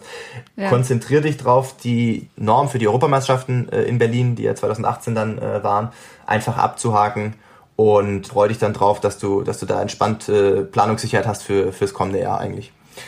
Das Ding ist, so funktioniere ich nicht. Ich bin, ich gehe gerne in vielen Bereichen im Leben all in. Und für mich ist es aber halt auch so, ich kann mich nicht auf dem ausruhen, was ich schon erreicht habe. Das ist nicht, also Stillstand ist nicht motivierend für mich. Es muss der Anspruch muss immer sein, besser zu werden, als du schon warst. In, in allen Bereichen. Also das ist zumindest so mein, meine, vielleicht auch irgendwie so Lebensmaxime, keine Ahnung. Aber ich habe mir so den Arsch aufgerissen diesen Sommer und das hat sich auch in allen Belangen bestätigt. Und ich habe auch gesagt, ich, ich, Kurt, ich kann das nicht. Das, also das kann ich auf keinen Fall. Ja. Ich kann jetzt nicht sagen, ich laufe einfach nur auf 214. Äh, auch wenn das vielleicht dann relativ easy gegangen wäre. Hat man ja übrigens ein halbes Jahr später dann in Hamburg gesehen. Äh, war, glaube der entspannteste Marathon meines Lebens, diese 213, äh, 39, die ich da einfach dann halt ab, abge, abgeliefert habe, um, um halt die Quali zu haben. Aber mhm. äh, das, ist, das ist nicht die Art und Weise, wie ich funktioniere. Also äh, ich wollte neue Mauern, also oder alte Mauern einreißen und in neue Bereiche vorstoßen. Die Grenze und, verschieben. Und Genau, Grenzen verschieben und und ich habe gesagt, ich kann unter 212 laufen. Ich bin mir sicher, dass ich unter 212 laufen kann. Und das werde ich auch tun. So war mein Plan zumindest. Und dementsprechend habe ich auch äh, meine Pacemaker und, und die Leute, die bei mir in der Gruppe mitlaufen wollten, nach wie vor gesagt, wir bleiben da drauf. Wir laufen auf äh, 2.11.30 an, ein bisschen langsamer als geplant. Ursprünglich wollte ich so auf 2.11.0 anlaufen, aber dann mhm. haben wir ein bisschen Puffer, dachte ich es hat halt schon relativ schnell und relativ früh im Rennen sehr schlecht begonnen, wo man einfach sagen muss, rückblickend, okay, das waren schon gewisse Anzeichen. Also ich glaube, den ersten Pacemaker habe ich schon bei Kilometer 8 verloren, der mir signalisiert hat, dass er irgendwelche Probleme mit dem Fuß hat, äh, der erste Kenianer praktisch. Und ja, was willst ja. du machen? Also ich habe dann auch gesagt, ja gut, okay, kann ja nicht zwingen, weiterzulaufen. Aber dann hatten wir schon bei Kilometer 8 nur zwei Leute, ähm, es war sehr windig, Karl-Marx-Allee eingebogen. Ey, ich habe schon gedacht, alter Schwede, was ist denn hier los? Also ich hab, wir haben direkt mal irgendwie teilweise fünf Sekunden auf dem Kilometerschnitt verloren, zu einem sehr frühen Zeitpunkt, ja, äh, wo, wo ich schon dachte so, äh, das gibt's doch gar nicht, was ist denn da los? Aber wenn du halt mal aus dem Windschatten so seitlich versetzt rausgelaufen bist, hast du halt gewusst, was Sache ist. Und ja. dementsprechend haben die halt relativ früh viel Körner gelassen, waren alle insgesamt sehr früh aus dem Rennen und hat das Rennen schon zum sehr frühen Zeitpunkt relativ unrhythmisch gemacht. Dazu kam, der Boden war großteils nass, feucht, Pfützen, Schuhe nass, äh, das Wasser mhm. von deinen Pacemakern, also was deren Schuhe aufwirbelt, waren relativ schnell Oberschenkelmuskulatur nass, kalt, alles. Es war auf jeden Fall nicht optimal und ich habe mich halt relativ früh auch nicht so gut gefühlt, wie man sich eigentlich zu der Zeit noch fühlen sollte. Aber ja. ich habe halt darauf vertraut, dass das Training, was ich gemacht habe, mir helfen wird, das durchzustehen. Und ich war eigentlich selbst bei Kilometer, zwischen Kilometer 30 und 35 noch einigermaßen reflektiert. Da hatte ich dann, als alle Pacemaker schon raus waren, das Gefühl, das ist ein bisschen unrhythmisch geworden in der Gruppe. Klar, die sortiert sich neu, wer macht jetzt Führungsarbeit, wer nicht. Äh, Gab es ein bisschen Tempowechsel und ich dachte mir, mh, hm, das fühlt sich jetzt gerade nicht so angenehm an. Das ist ja noch ein ganz schönes Stück zu laufen. Äh, Im Marathon ist man oft gut beraten, auf sein Körpergefühl zu hören und nicht mit der Brechstange zu agieren. Zu dem Zeitpunkt dachte ich noch, ich habe alles im Griff. Also sage ich mir so, okay, ich lasse mich mal aus der Gruppe bewusst rausfallen und laufe mein eigenes Tempo. Und bei 35 habe ich wieder meine Flasche, meine Verpflegung. Vielleicht geht's mir danach besser und das ist immer noch ein verdammt, wer Marathon schon mal gelaufen ist, der weiß, dass sieben Kilometer verdammt weit sein können. Ähm, manchmal sammelst du Leute dann durchaus wieder ein, die zwischenzeitlich äh, sich vielleicht auch selber überschätzt haben. Das hat am Anfang funktioniert. Mhm. Kurz vor 35 habe ich den Ukrainer eingeholt, der in der Gruppe noch drin war. Und dachte eigentlich noch, die anderen waren immer noch auf Sichtweite alles, alles, alles okay, alles im grünen Bereich. Das war jetzt eine gute Aktion, äh, passt. Ja. Ich habe 35 getrunken und und habe das erste Mal das Gefühl gehabt, irgendwas stimmt nicht. Also im Sinne von irgendwas ist ganz komisch. Also ja.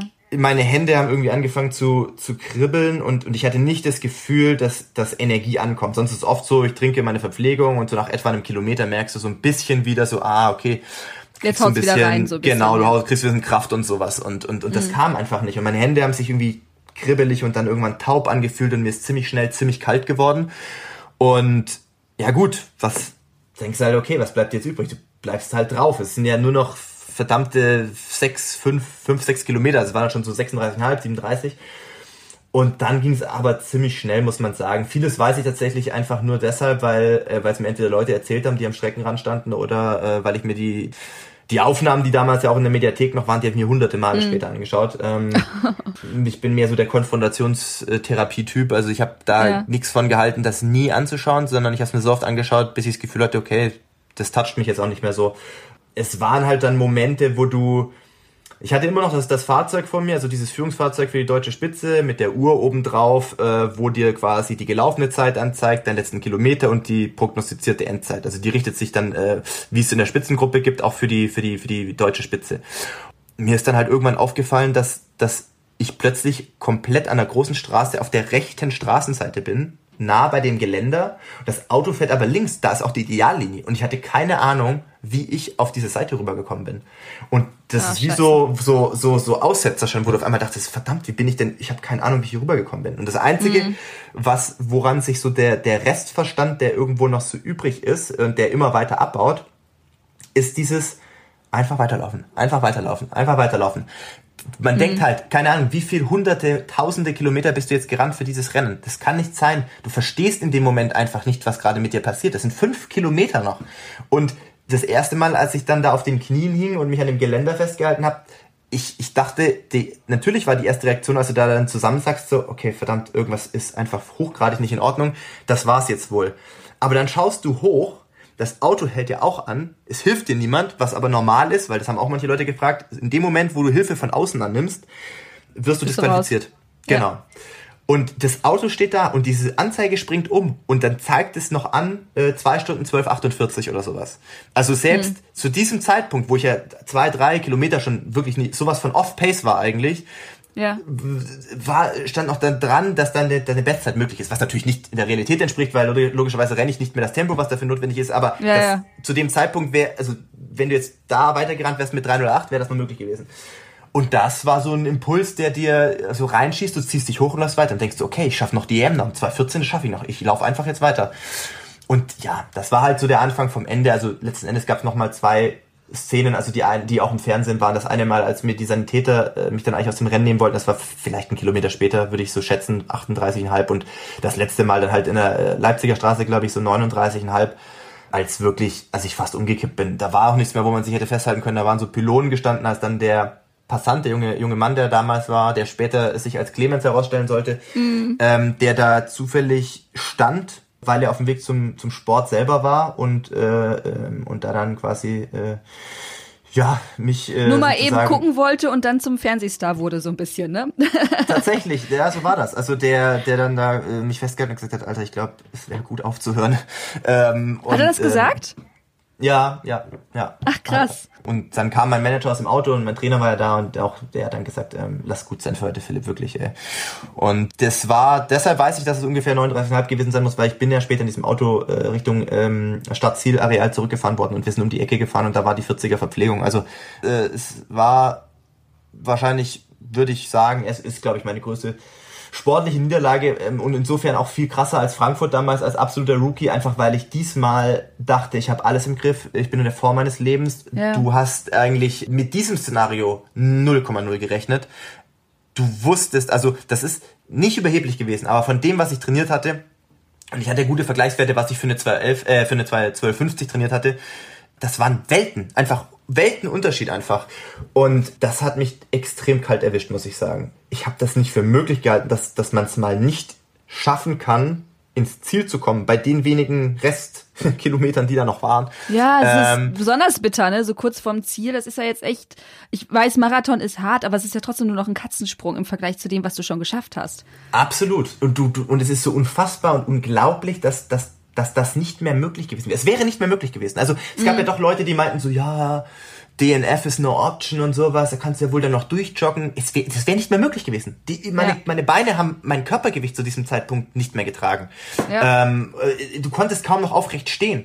Also das, das ist wirklich, ähm, das ist, das ist so ein bisschen die, der Ritt auf der Rasierklinge im Marathon ist halt, wenn du ein Prozent drüber bist, dann hat das ein bisschen andere Auswirkungen, als wenn du bei einem Zehner ein Prozent drüber bist. Weil halt mhm. einfach, und das ist ja aber irgendwo auch, muss man trotzdem sagen, die Faszination und der Mythos Marathon, dass egal ob drei Stunden, vier Stunden, vier Stunden 30 Läufer oder von mir als Elite-Läufer, der zwei Stunden 15 oder schneller laufen will, jeder hat da dieses, das, deswegen ist ja auch so eine Connection da, die vielleicht so im Bahnlaufen zwischen Hobby-Sportlern, sag ich mal, oder Freizeitsportlern und, und, und, und Fans zu der Elite nicht so da ist. Jeder hat so diese gleichen Gefühle, diese gleichen Phasen, die du in so einem Rennen mhm. durchlebst ähm, und und kann sich deswegen so so gut in die anderen jeweils reinversetzen. Und das, was mir passiert ist, so ein Tag, kann haben erleben wahrscheinlich viel mehr, von denen man das halt nie mitbekommt. Leute, die auch mal, was weiß ich, ihren ersten Marathon ich will jetzt keine, keine, keine Panik machen, aber sagen wir irgendwo ja. jemand, der vier Stunden laufen will, sowas gibt's immer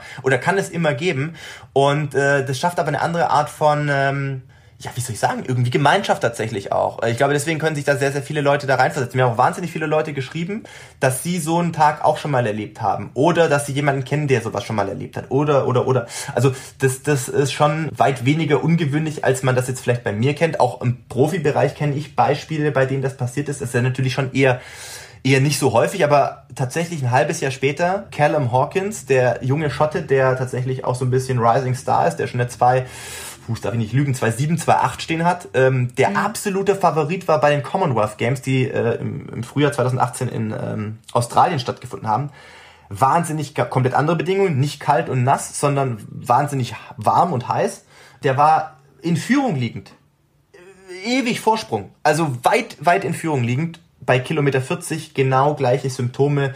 Getorkelt, gestürzt, aufgestanden, weitergelaufen, irgendwann einfach äh, kollabiert. Das war damals dann tatsächlich aber sehr sehr kontrovers behandelt worden. Das gibt's auch auf YouTube nach wie vor noch ja. zu sehen und da war äh, Paula Radcliffe Co-Kommentatorin und dem ist halt sehr lange nicht geholfen worden, muss man sagen. Anders als bei mir, wo halt dann in dem Fall äh, Passanten oder oder Clemens da halt dann irgendwann äh, da sagen wir mal eingegriffen haben, ist bei dem halt äh, ganz lang, weil er zwischen auch zwischen zwei Verpflegungspunkten war, niemand gekommen und und die Leute haben sich vielleicht nicht getraut oder wie auch immer da irgendwas zu machen. Klar, in dem Moment, wie gesagt, äh, wo, wo jemand äh, Hilfe von außen in Anspruch nimmt, ist er aus dem Rennen. Ist vorbei. Aber, ja. und, und er war auf Goldkurs weit in Führung liegen, aber das, also wenn man die Bilder sieht, da war nicht abzusehen, dass der nochmal aufsteht. Also der sah halt aus wie beim Boxen K.O. gegangen. Und da muss man schon auch sagen, okay, das hat dann schon möglicherweise auch ein paar gesundheitliche Aspekte, äh, wo man dann sagt, Sport ist Sport, aber also da muss man dann halt vielleicht schon mal dann auch jemanden dazu schicken. Wie war das denn dann für dich? Also du bist ja dann ins Auto gestiegen, warst dann irgendwann im Hotel? Und irgendwann ist es so ein bisschen in dich reingesackt. Was ist da durch deinen Kopf gegangen? Wie hast du dich gefühlt? Also ich bin schon auf den paar Metern, die ich zum Auto geführt wurde äh, von meinem von meinem Wettkampfmanager, von mhm. Christoph Kopp, äh, sind mir schon die Tränen gekommen. Und ich habe in dem ja. Auto, kann ich ganz offen und ehrlich sagen, ich habe einfach geheult. Also es ja, war, glaube ich, eine sehr ich glaube, selbst für die Leute, die in diesem Auto saßen, ich habe eine Person tatsächlich, die damals in dem Auto saß, ich glaube ein oder zwei Jahre später nochmal getroffen, der hat gesagt, den Tag hat er nie vergessen. Ähm, weil er mich natürlich als Sportler schon lange kennt und er damals diese Uhr betätigt hat. Dann war noch ein Fahrer drin und mein Manager. Mein Trainer damals ist dann äh, zurückgegangen zu Fuß, weil nicht mehr Platz in dem Auto war. Und ja gut, ich war, kann man ganz ehrlich sagen, ich war ein Häufchen Elend. Ne? Du hast, du hast, ja. das, du hast nicht verstanden, was da gerade passiert mit dir. Du hast, du bist natürlich auch körperlich in einer Ausnahmesituation. Einfach, du, der Körper ist natürlich total, also du bist ja, hat man ja gesehen, da torkelnd unterwegs gewesen. Du, du verstehst eh nicht, was gerade mit dir passiert, was mit dir los ist. Du mhm. bist vollkommen durch. Ich hab's aber auch echt, du versuchst ja irgendwo zu, zu reflektieren schon in diesem Moment, was da passiert und du kannst, du, du hast keinerlei Erklärung dafür. Du verstehst nicht, was gerade mit dir passiert oder passiert ist. Ja, man kann es einfach nicht fassen und nicht verstehen. Vor allem nicht bei dieser Vorbereitung. Ähm, und weil du natürlich viele Szenarien immer auf dem Schirm haben solltest vor so einem Rennen, aber das Szenario natürlich in keiner Form irgendwo ansatzweise in meinem Kopf existiert hat. Und ich habe sogar im Zielbereich meine Eltern und meinen Bruder kurz getroffen, die extra in Berlin waren. Also zwischen so einem Absperrzaun, Bauzaun durch praktisch. Mhm. Die haben aber auch nicht viel geredet. Also die waren einfach, glaube ich, die waren froh, dass ich einigermaßen gesundheitlich, sagen wir mal, okay war. Ne? Die standen bei, ja, kurz vor wahrscheinlich unter den Linden oder sowas und ich kam halt ewig nicht. Ne? Und die hatten das Szenario schon mal erleben müssen einige Jahre vorher. Das ist, glaube ich, nicht schön für Eltern, wenn man halt so diese, diese Ungewissheit, wenn man weiß, okay, dein Sohn ist, sagen wir mal, ist Profisportler, der, sein Job ist eigentlich Marathon zu laufen und, und wenn er nicht kommt irgendwann, dann weiß man, dass irgendwas schon passiert ist. Aber man, man kriegt ja aber auch nichts raus, weil ich habe A, kein Handy dabei, logischerweise beim, beim Laufen. und, äh, und wen will man anrufen? Also wo wie willst du dir, also du, keiner weiß ja dann, was ist. Also wissen ja wenige mhm. Leute, das ist ja immer so ein Problem dann. Und ja, wir haben da nicht so viel gesprochen unmittelbar. Ich, ich habe mich so unfassbar leer gefühlt einfach und ja. so teilweise wie in so einer Parallelwelt, ne? Also du, du hast das Gefühl, du stehst neben dir, du, du, du beobachtest dein eigenes Leben und begreifst einfach nicht, was da gerade ist, so. Und, und ja gut, ich bin dann irgendwo in, äh, tatsächlich in, in den Bus gesetzt worden Richtung Hotel zurück. Was auch bitter war, ist, dass äh, meine Freundin damals ihren äh, ihren zweiten Marathon gelaufen ist und die hat einen überkrassen Tag gehabt. Also die ist mhm. äh, ihren ersten Marathon ein Jahr zuvor gelaufen, hat schon immer, ist schon immer gelaufen, hat aber natürlich auch irgendwo das Ziel gehabt, mal einen Marathon zu laufen. Dann war ihr erster Marathon sehr, sehr gut, muss man wirklich sagen. Also ich glaube 303 damals gelaufen in Frankfurt. Ähm, ja. Was jetzt auch nicht unbedingt so alle, glaube ich, erwartet hatten. Aber klar, wenn du so äh, einen Marathon dann läufst und, und da vielleicht mhm. auch viele eigene Erwartungen irgendwo übertriffst, dann hat, hat sie natürlich auch gesagt, okay, krass, auch so ein Traum für mich wäre natürlich irgendwie unter drei Stunden zu probieren. Und ich habe sie dann natürlich das klar gemacht, dass sie da in äh, Berlin auch laufen kann und diesem Sub-Elite-Bereich vorne starten konnte und so. Und die ist tatsächlich an dem Tag 254 gelaufen. Mm. Ich war aber nicht im Ziel, als sie kam. Und sie hat natürlich, also sie hat von der ganzen Sache nichts mitbekommen.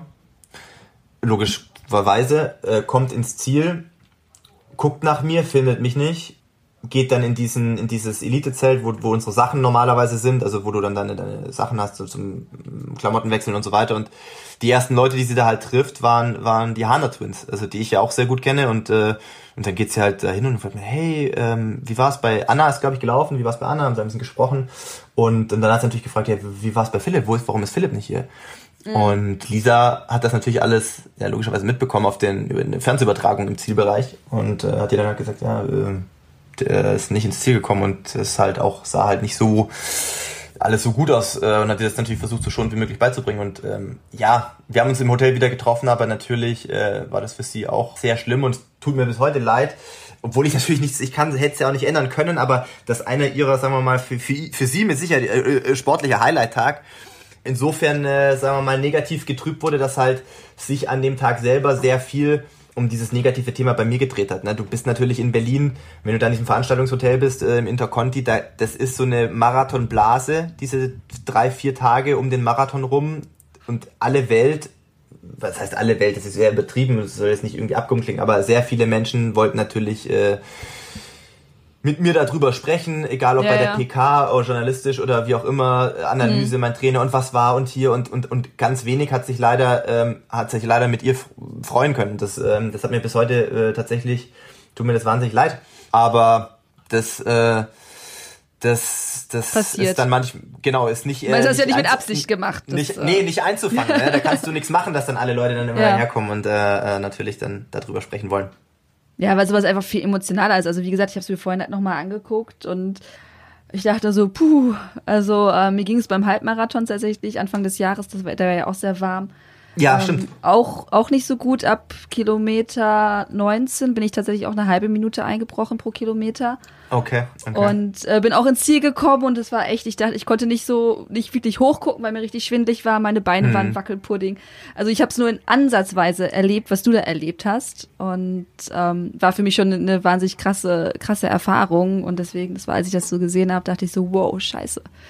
Und bei mir geht's nur um mich selber, also nur um, um meine eigene Bestzeit. Und bei dir ist halt eben noch ein ganzer Rattenschwanz an, an Sachen. Ja, man ist, man ist immer sehr auf dem Präsentierteller. Da, daran muss ja. man sich dann auch schnell gewöhnen, äh, sag ich mal. Äh, du machst das zwar vielleicht aus Motivationsgründen natürlich noch irgendwo für dich, mhm. nur ähm, ja, hängt da jetzt sehr viel mehr drumrum dran äh, und, ja. und du kannst dich da ja nicht, man, man wird sich vielleicht an solchen Tagen ganz gern verstecken, aber äh, das ist halt nicht mehr möglich. Ne? Also ich muss sagen, ich bin danach sogar noch, es gab eine Anfrage, ob ich auf diese Pressekonferenz gehen kann oder möchte äh, von den mhm. Veranstaltern danach natürlich und vielleicht ein paar Sachen sagen will. Aber gut, was sollte ich groß sagen? Ich konnte ja auch nicht erklären, was da los war, so in dem Moment ja. zumindest.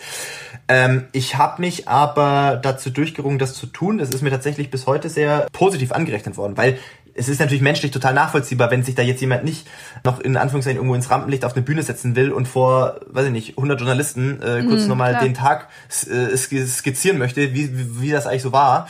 Äh, da, das, das konnte ich jetzt auch nur bedingt, aber ähm, alleine, sagen wir mal, dass man das gemacht hat, äh, ist tatsächlich in weiten Teilen sehr positiv äh, aufgenommen worden, weil natürlich jeder sich denken kann, dass es, dass es Geileres gibt, als, äh, als das zu machen. Was sagst du, wie lange hast du so gebraucht, um 2017 hinter dir zu lassen? Oder hast du es hinter dir gelassen? Ist es noch im Kopf? Ähm, nee, es ist überhaupt nicht mehr im Kopf. Ich habe der Unterschied war, also es war, es war natürlich, es war ultra hart, keine Frage. Ich würde mhm. sagen, ich, es hat schon, ja, sagen wir mal, ja, einen guten Monat hat es schon gedauert, aber anders als 2014 hat es, es hat nicht meine komplette Existenz in Frage gestellt. Also, weil damals war es ja wirklich so, boah, was habe ich eigentlich die letzten 18 Jahre gemacht? Warum bin ich diesem diesen komischen, verrückten Kindheitsträumen so lange nachgehangen. Wieso habe ich nicht einfach mhm. wie jeder normale andere Mensch einen verdammten Job jetzt irgendwie und und und habe mir habe ich mich da vielleicht in irgendwas verrannt. Also diese existenziellen Grundfragen äh, wie damals habe ich mir nicht mehr gestellt, weil okay. was wirklich eingetreten ist und das hat sich für viele, also das macht sportliche Niederlagen per se im Moment nicht leichter, aber für mich fühlt sich vieles so an und das ist das empfinde ich tatsächlich total als positiv und befreiend. Nach Rio 2016 hat sich für mich vieles nach Kür angefühlt jetzt. Das heißt nicht, mhm. dass ich für den Sport nicht mehr genauso brenne wie früher, aber es ist nicht mehr so fatalistisch wie früher. Heute, mhm. also früher war so alles oder nichts und du musst das einmal erreichen. Wenn du das nicht erreichst, dann waren die ganzen 20 Jahre umsonst. Also überspitzt ausgedrückt, aber so habe ich ja. sich hat sich für mich irgendwo ein bisschen angefühlt. Ich habe das erleben dürfen, ich habe das erreichen dürfen. Ich habe ganz viele tolle und leider auch manche negative ähm, Erfahrungen machen müssen oder dürfen. Auf jeden Fall haben mich beide zu dem Menschen gemacht, der ich heute bin. Und alles, was nach 2016 gekommen ist, ich habe immer noch sportliche Ziele, ich habe immer noch sportliche Träume. Ich würde ich es wahnsinnig feiern, wenn ich nochmal Olympische Spiele erleben darf. Aber mhm. Es ist nicht mehr alles so, alles oder nichts. Ne? Für mich fühlt sich jedes weitere Jahr, was ich, was ich in diesem Sport und in diesem, in diesem für mich ja Traumberuf aktuell verbringen darf und auch die Sachen, die ich drumherum machen darf, wie zum Beispiel natürlich auch so ein Buch, finde ich, empfinde ich als wahnsinnig großes Privileg auch das gesundheitlich mir aktuell noch so gut geht, dass ich das machen kann. Da gibt es auch Kollegen, die, äh, die vielleicht noch gerne weitergemacht hätten, aber es einfach gesundheitlich nicht mehr ging. Und insofern kann ich, glaube ich, mit solchen auch zugegebenermaßen sehr heftigen Niederlagen äh, mit einem bisschen Abstand besser umgehen. Ich habe das, glaube ich, dann irgendwann ganz gut verarbeitet. Ich habe aber für mich auch akzeptiert, dass das wieder passieren kann. Wir haben ganz viele danach medizinische äh, Untersuchungen gemacht und abgeklärt. Könnte es sein, dass da vielleicht schon ein Infekt im Anflug war. Äh, wir haben die Versorgung überprüft, sowohl die Flüssigkeit als auch die Kohlenhydratzufuhr. War lag's am Wetter, lag's an was weiß ich was. Wir haben nicht die eine Ursache rausgefunden. Vielleicht war es eine Verkettung von mehreren Sachen, vielleicht mhm. was auch immer. Ich habe für mich irgendwann aufgegeben, also zu sagen, ich muss jetzt wissen, was war da jetzt der Grund. Vielleicht eine Mischung aus verschiedenen Dingen und vielleicht kann das auch wieder passieren, wenn man versucht, seine Grenzen und seinen Horizont zu verschieben. Aber ich habe das auch irgendwo als, ja, vielleicht Teil des Prozesses begriffen, das, was halt passieren kann. Auch weil man halt gesehen hat, das kann anderen Leuten auch passieren. Stichwort hier vorhin Callum Hawkins und so, äh, ja. der schon auch nochmal in einem anderen Bereich unterwegs ist, tatsächlich auch nochmal schneller unterwegs ist. Wenn es so ist und das der Preis ist, dass man dann vielleicht nochmal schneller laufen kann und dafür auch mal äh, vielleicht erstmal an der Wand, sage ich jetzt mal, aufge an einer imaginären Wand aufgehalten wird und du dafür dann im zweiten Anlauf diese überwinden kannst, okay, then that's it, sag ich mal. Aber ich habe ein halbes Jahr später Hamburg in keinster Weise daran gedacht. Null. Mhm. Also auch nicht, als ich beim, die Frage kam ja sehr oft äh, im Vorfeld Kann ich mir äh, vorstellen, Presseberichten. Ja. Ähm, ja, wird sie das beschäftigen? Hab ich gesagt, nee, ich glaube nicht. Training war super. Ich fühle mich gut. Ich glaube nicht, dass es kommen wird. Und als es im Rennen war, und es war jetzt tatsächlich auch so, dass halt bei Kilometer 30 der letzte Tempomacher raus war, ich hatte zu dem Zeitpunkt keine Gruppe mehr. Ich war vollkommen alleine und alleine im Sinne von, ich habe nach vorne niemanden gesehen und hinter mir mhm. niemanden gesehen. Ich bin einfach zwölf Kilometer komplett alleine durch Hamburg gelaufen. ähm, ich habe keinen Gedanken daran verschwendet. Auch nicht bei Kilometer 35, 36, 37, 38. Null. Ich war so im, im Hier und Jetzt, im Tunnel, im, im, im einfach mit dem, was du gerade machst und war für mich abgehakt. Das heißt natürlich nicht, dass das mir da nie mehr passieren kann, aber ich glaube, ähm, dass das im Vorfeld von einem Rennen oder im Rennen selber äh, für mich erstmal keine Rolle mehr spielen wird. Und, und wie, wie, was passiert die letzten Kilometer dann so oft in deinem Kopf? Musst du dich noch selber motivieren oder bist du einfach so laufen, laufen, laufen, laufen, laufen? Also was, was, was, was, welche, wie sieht deine Gedankenwelt aus? Ja, eine Mischung aus beidem. Also es ist natürlich immer so, in jedem Marathon, dass auch bei mir, mhm. die, die Beine werden schwer. In Hamburg war es natürlich so, da bin ich vielleicht jetzt nicht an mein komplettes Leistungsmaximum rangegangen, weil es damals nicht das Ziel war. Äh, die EM in Berlin war ja sehr, sehr früh, also im Verhältnis zu den sonstigen Herbstmarathons. Insofern war klar, dass ich Ende April es eigentlich aus sinnvollen Gründen nur darum gehen kann, zu versuchen, diese Norm abzuhaken von 2 Stunden 14.00, so, sagen wir mal, in Anführungszeichen so entspannt wie möglich. Es bringt nichts, sich da komplett gegen, was weiß ich, äh, komplett gegen die Wand zu fahren oder dann eine krasse PP rauszuhauen, weil dann verlängert das nur die Regeneration. Äh, du bist auch bei einer 2.13 merkst du halt dann irgendwann mal so die letzten vier, fünf Kilometer, naja gut, deine Beine werden halt jetzt langsam schwer. Es ist halt dann doch 42 Kilometer Asphalt auf einem, mit einem flotten Tempo das ist, glaube ich, ganz normal im Marathon. Wenn du dann aber dann die, die Uhr kontrollierst, so habe ich das damals gemacht, und schaust jeden Kilometer mal drauf und stellst fest, du läufst genau das gleiche Tempo, das ist nur in deinem Kopf. Also so redet man sich das dann natürlich ein. Ja. Also du, die Beine sind schwer. Natürlich ist das auch die Realität, dass diese Beine, die Muskeln äh, zusehends schwerer werden oder äh, zumachen oder so, aber mhm. gleichzeitig wirst du ja nicht langsamer. Insofern ist man dann auch zuversichtlich, dass man es das einfach so durchziehen kann. Aber selbst jetzt in Berlin am 29.09. diesen Jahres muss man mal schauen, wie das Rennen sich entwickelt. Aber klar, dieses Jahr wird sicherlich bei, bei vielen Leuten, äh, mir, bei mir eingeschlossen, um, um die Olympianorm schon gehen für Tokio. Mhm. Das heißt für mich auf jeden Fall natürlich wieder der Aufbruch ins Unbekannte. Ne? Dafür muss ich PB laufen. Da müssen wahrscheinlich viele PB laufen, werden auch viele probieren. Das ist natürlich auch gut, dass da sicherlich eine große Gruppe zusammenkommen wird, weil alle die gleichen Standards jetzt haben international. Aber ich glaube zu denken, dass man so gut trainiert ist, dass du hinten raus nichts merken wirst, das wäre einfach auch nur dumm tatsächlich. Also ja. man stellt sich schon darauf ein, dass das wehtun wird ab einem gewissen Punkt. Und ich glaube, das ist wichtig und richtig. Und das schilder ich im Buch auch tatsächlich ganz gut. Da geht es ja auch so ein bisschen ums Thema Mindset.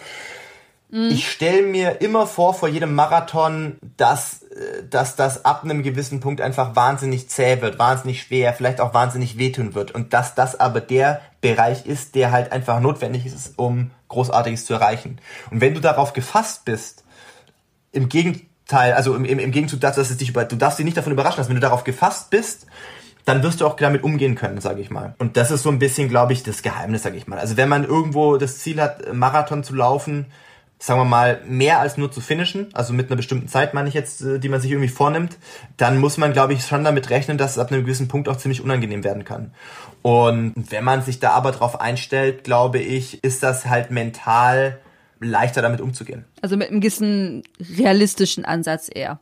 Also richtig, richtig. Ne? Also wenn man auch dann sich damit ein, darauf einstellt zu sagen, okay, man sollte, glaube ich, einfach nicht davon ausgehen, dass ab Kilometer 30 alles noch easy peasy ist und, und, und locker Jogging, sondern man, es darf halt ab 30 auch so sein, dass die Beine schwer sind und dass man vielleicht mehr atmen und schnaufen muss und so. Das ist einfach normal. Das ist, äh, bringt einfach der, die Herausforderung des Wettkampfs mit sich, sage ich mal.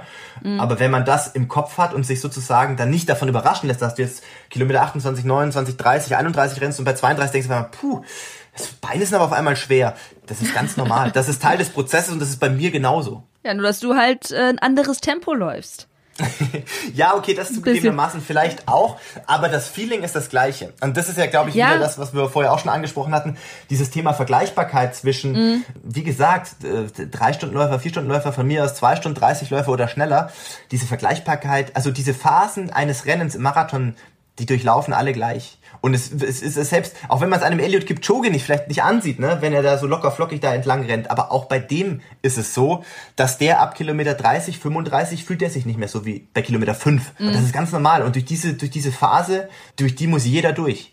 Und das finde ich, das schafft ja auch irgendwo diese, diese, diese Vergleichbarkeit und Gemeinsamkeit zwischen Amateur, Profi oder Rookie, der jetzt gerade seinen ersten Marathon läuft. Ja, es sagte doch tatsächlich letztens jemand, den ich ähm, bei dem Training kennengelernt habe, der sagte so, ja, letztes Jahr beim Marathon bin ich gegen Elliot gelaufen. Ich genau. so, stimmt eigentlich, wir laufen ja alle im gleichen Rennen. Es Aber ist es war das so, gleiche Rennen. Die, aber diese Sichtweise, die fand ich so geil, das ist mir so im Kopf geblieben. Da dachte ich, ja, und das ist, finde ich, das Coole am Laufen. Wir, wir starten ja alle im gleichen Rennen. Und es ist Richtig. nicht so beim Fußball, das sind die und das sind wir, sondern wir sind alle gleich, außer dass ihr paar Minuten früher loslaufen dürft und aus der ersten Reihe. Und ansonsten äh, müssen wir die, genau die gleichen 42 Kilometer oder die genau gleichen 21 Kilometer bewältigen wie ihr auch, unter den gleichen Voraussetzungen, also mit dem gleichen Wetter, mit den gleichen Verpflegungsstationen, mit allem. Absolut. Das ist tatsächlich ein großer Punkt, den ich auch erst im Zuge der letzten Jahre äh, so ganz bewusst vor Augen geführt bekommen habe. Tatsächlich, weil man natürlich auch mit vielen Läufern in Kontakt kommt, äh, auf der Marathonmesse oder wo auch immer bei Events äh, drumherum. Ja diese, es gibt nicht diese, wie du es ganz gut ausgedrückt hast, dieses, das sind die und das sind wir Ding, wie es im Fußball ist, wo es gefühlte, sag ich jetzt mal, Superstars gibt, mhm. ähm, die, wo, wo, wo es total unwahrscheinlich ist, dass du mit denen mal zusammen ein bisschen Fußball spielst oder sowas. Das wird einfach nicht passieren, sage ich jetzt mal. Das ist beim Laufen und ich würde sogar sagen, im Triathlon ist das anders. Ne? Du kannst vielleicht beim Triathlon in Rot oder wo auch immer mit Jan Frodeno am Tag vorher in der Wechselzone dein Fahrrad abgeben vielleicht und kannst dann dich da mit dem vielleicht noch äh, ein Autogramm dir geben lassen oder ein Foto machen. Mhm. Äh, du kannst von mir aus, was weiß ich, Eliud Kipchoge oder wen auch immer auf der Marathonmesse vielleicht irgendwo treffen oder vor oder nach dem Rennen oder wie auch immer. Diese Welten ja. verschmelzen einfach mehr beim Laufen, beim Triathlon. Da gibt's nicht dieses, das sind die, das sind wir, da gibt's nicht dieses Thema abgehobene Superstars. Das sind einfach irgendwie ist man ist mehr eine verrückte Sport-Community, sage ich jetzt mal, und das finde ich sehr cool und sehr sehr ja sehr sympathisch auch irgendwie. Ich mag das auch, den Austausch zu haben äh, mit ganz normalen Leuten einfach. Mir macht das immer Spaß. Ich kenne das ja selber, dass dann Leute schreiben, ja, ist ja cool, jetzt habe ich mitbekommen, du bist in Berlin äh, am Start, ich ja auch, dann sind wir im gleichen Rennen habe ich auch ja. ganz früher, vor zwei, drei Jahren, äh, bevor das dann äh, mehr so Richtung Straßenlauf dann bei mir umgeschwenkt ist, da noch nie drüber nachgedacht. Aber ja, das ist halt so, ne? Du bist irgendwie mit denen im gleichen Rennen, das wäre auf der Bahn nie, nie möglich gewesen. Also auf der Bahn, mhm. da bist du halt irgendwo, du bist auf Bahn 1 und die Leute stehen halt draußen hinterm Zaun oder hinterm Geländer und, und feuern dich an. Ja. Und das war's dann halt. Das sind halt zwei komplett getrennte Welten und das ist hier nicht so und das finde ich, finde ich persönlich sehr, sehr cool. Philipp, wohin soll es denn noch gehen mit dir und dem Laufen? Ja, gute Frage. Das ist immer eine gute Frage. Also ich, ähm, ja. ich habe mir kein Verfallsdatum gesetzt, sage ich jetzt mal. ähm, ich glaube, der, der, der wirklich der limitierende Faktor wird der sein. Also natürlich neben gesundheitlichen Aspekten, klar, wenn es dir der Körper mhm. irgendwann nicht mehr erlaubt, das ist eine andere Sache. Aber der Tag, an dem ich mal aufstehe und sage, ich habe einfach überhaupt keinen Bock mehr darauf, mich, äh, was weiß ich, zweimal am Tag zu quälen oder oder sowas oder zu viel zu reisen oder wieder vier Wochen, äh, was weiß ich, in Kenia zu sein. Das wird mhm. der Tag sein, wo ich dann, glaube ich, sage, okay, jetzt ist gut. Ich habe vielleicht nicht alle meine Ziele erreicht. Ich habe viel erreicht. Ich habe viel erleben dürfen, ganz tolle Sachen, ganz tolle Menschen getroffen. Und ich bin dankbar dafür. That's it. Aber ich habe mir jetzt keine Deadline gesetzt zu sagen, okay, 2004, äh, 2020 zum Beispiel, äh, gucken wir mal, ob ich noch nach Tokio komme und wenn nicht, dann höre ich auf. Ich, es gibt noch viele Marathons tatsächlich, die ich als extrem spannend empfinde, die ich ganz gerne laufen würde. Oder auch mal was Ausgefallenes, irgendwas? Irgendwie hier Dimidoc oder wie der heißt, dieser Weinmarathon? Also willst du auch mal was Abgefahrenes machen? Äh, ja, den durchaus vielleicht auch, aber den dann tatsächlich eher äh, vielleicht zum Abschluss der Karriere. ähm, aber auch, sagen wir mal, Marathons, wo es jetzt nicht so um Zeiten geht. Ne? Also ja. ich glaube, wenn du wenn man es mal schafft, noch als Profi in, in ein Elitefeld in New York oder äh, Boston eingeladen zu werden, wo ja traditionell mhm. keine Pacemaker am Start sind, einfach auch weil die Strecken so anspruchsvoll sind, dass es da jetzt nie um Weltrekord oder sowas gehen kann, ja. ähm, sondern einfach, und das feiern die Amerikaner ja hart und das finde ich auch cool, einfach um diesen Kampf Mann gegen Mann, Frau gegen Frau irgendwie geht, das wäre für mich ein, ein Traum, ne? da einmal irgendwie mit am Start zu sein und das so vor Ort äh, miterleben zu können. Das sind für mich genauso Ziele, wie jetzt zu sagen, okay, ich fände Hammer, wenn ich in Tokio äh, am Start sein könnte nächstes Jahr bei den Olympischen Spielen. Klar, Japan ist Marathonland, Japan ist, da ist, ist Marathon wie bei uns Fußball, das sind Volkshelden dort, das wäre natürlich sicherlich eine Wahnsinnsstimmung. Aber mhm. ich mache das jetzt nicht von einzelnen Events abhängig oder von, von bestimmten Jahreszahlen oder zu sagen, okay, aber spätestens 2024 muss Schluss sein, sondern ich glaube, ich mache das einfach davon abhängig, zum einen vom Spaßfaktor, wenn ich irgendwann das Gefühl habe, das artet jetzt zu krass in, oder ich muss mich zu was zu sehr zwingen oder sowas, das wäre, glaube ich, für mich ein Punkt, wo ich dann sage, okay, dann ist die Zeit jetzt vielleicht einfach vorbei.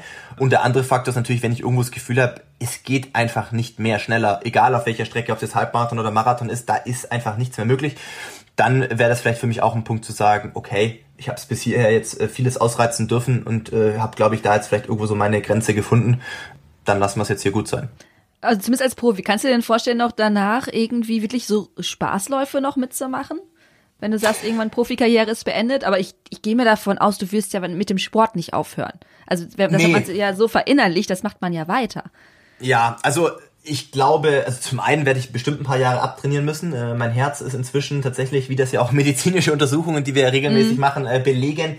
Mein Herz ist sehr, sehr groß inzwischen. Ähm, ich werde nie von jetzt auf gleich mit Sport aufhören können. Das wäre sicherlich gesundheitlich äh, nicht sehr verantwortungsbewusst, ja, ja, bedenklich. Aber unabhängig davon ist es ja auch so, man darf nie vergessen, warum man mal angefangen hat. Angefangen habe ich jetzt nicht ursächlich wegen Wettkämpfen, wegen Olympischen Spielen. Angefangen habe ich mit vier, fünf Jahren mal vielleicht irgendwo mit dem Laufen, weil es weil es mir einfach Spaß, Spaß gemacht. gemacht. hat und äh, das äh, ist immer noch so. Also ich werde vielleicht, äh, oder was heißt nicht nur vielleicht, mit großer Wahrscheinlichkeit äh, später keine 200 Kilometer mehr in der Woche laufen, weil das ist einfach verrückt. Aber, mhm. aber so drei, vier Mal die Woche just for fun werde ich mit Sicherheit später immer noch laufen. Aber vielleicht dann da mal, äh, dann später auch ohne Uhr. Oder ähm, ja, einfach nur vielleicht ein bisschen mehr, mehr Offroad, mehr Trails und nicht nur auf Geschwindigkeit natürlich, wo, mhm. wo man heute natürlich da äh, einfach aus Trainingsgründen natürlich schon irgendwo einen Fokus drauf legt. Ähm, ich schließe auch nicht aus, dass ich später Just for Fun noch Wettkämpfe mal mache, aber ich glaube, dann werden es sehr andere Wettkämpfe sein, als die, die ich mein ganzes Leben gemacht habe, sage ich jetzt mal. Also dann werden es vielleicht nicht die klassischen 10 Kilometer Halbmarathon, Marathon-Wettkämpfe sein, sondern äh, vielleicht mehr, sage ich mal, so der Erlebnischarakter dabei sein. Ja, why not? Vielleicht Medoc-Marathon, vielleicht äh, auch mal irgend so ein äh, Berg- oder Trail-Marathon, mhm. vielleicht einfach, wo du dann auch halt jetzt für mich dann mit Sicherheit nicht nur äh, der Platz oder die Zeit im Vordergrund steht, sondern ein bisschen der Erlebnisfaktor auch und einfach die die, die Landschaft und das Event äh, zu genießen. Ich hoffe, dass du dahin kommst und dass du noch äh, weiterhin ganz, ganz viel Spaß bei dem Laufen hast. Und ich drücke dir natürlich unglaublich kräftig die Daumen, dass Berlin in ein paar Wochen so verläuft, wie du das haben möchtest. Dass das Wetter in unserem Sinne ist, auch in meinem bitte. Nicht zu heiß, nicht zu kalt. Äh, ja, vielen lieben Dank. Ähm, das hoffe ich auch. Ähm, und äh, ich freue mich immer, äh, wenn wir wenn wir uns vielleicht ja dann auch beim Berlin-Marathon noch, äh, noch mal treffen, oder vielleicht ja sogar vorher, weiß nicht, seid ihr auch auf der Messe? Wahrscheinlich. Ich ist noch nicht geplant. Bin wahrscheinlich da, so genau ist es noch nicht geplant, alles so genau. Aber auch du musst ja deine Startnummer bestimmt noch abholen. Ich muss meine mal. Startnummer abholen, ich werde auf jeden Fall äh, irgendwo da sein und bei der Pressekonferenz oder sowas werden wir uns bestimmt noch mal sehen. Ah, sehr schön, ja, wollte ich dir gerade sagen. Das ist ja schon mal äh, sehr, sehr wahrscheinlich, dass wir uns vor dem Rennen noch mal treffen werden, was mich natürlich sehr freuen würde. Und natürlich wünsche ich dir auch schon mal vorab äh, auf diesem Wege viel Erfolg für den ersten Marathon. Der erste Marathon ist was Dankeschön. sehr Besonderes.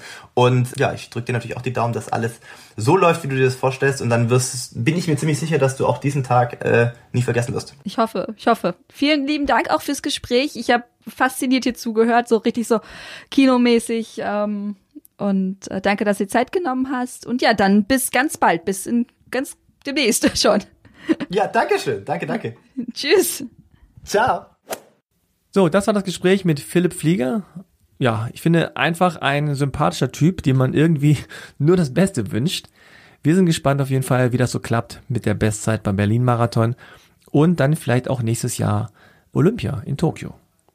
Wenn ihr interessiert seid an dem Buch Laufen am Limit von Philipp Flieger, dann haben wir was für euch. Und zwar, wir verlosen zehn Exemplare von seinem Buch an euch. Das Einzige, was ihr machen müsst, ihr müsst eine E-Mail schreiben an Gewinnspiel at achilles-running.de. Gewinnspiel at achilles-running.de. Steht auch alles nochmal in den Shownotes, könnt ihr nachschauen. Schreibt eine E-Mail und vielleicht habt ihr Glück und gewinnt eins von den Büchern von Philipp Flieger. Laufen am Limit. Ja, Einsendeschluss ist der 18. September 2019. Dann bleibt mir noch zu sagen, ihr würdet uns sehr helfen, wenn ihr den Achilles Running Podcast abonniert. Egal, ob das auf Spotify ist, Apple Podcast, Deezer, Audio Now, Overcast, Podbean und wie sie alle heißen. Gerne fünf Sterne vergeben, eine positive Rezension oder einen netten Kommentar schreiben. Das wäre für uns total super. Falls ihr noch Wettkämpfe lauft, kommt sicher ins Ziel, habt Spaß dabei und was die kommenden Podcasts angeht, da kommt noch was Großes auf euch zu in den nächsten Wochen. Seid gespannt, das wird richtig cool. In diesem Sinne, macht's gut, keep on running. Ciao, bis zum nächsten Mal.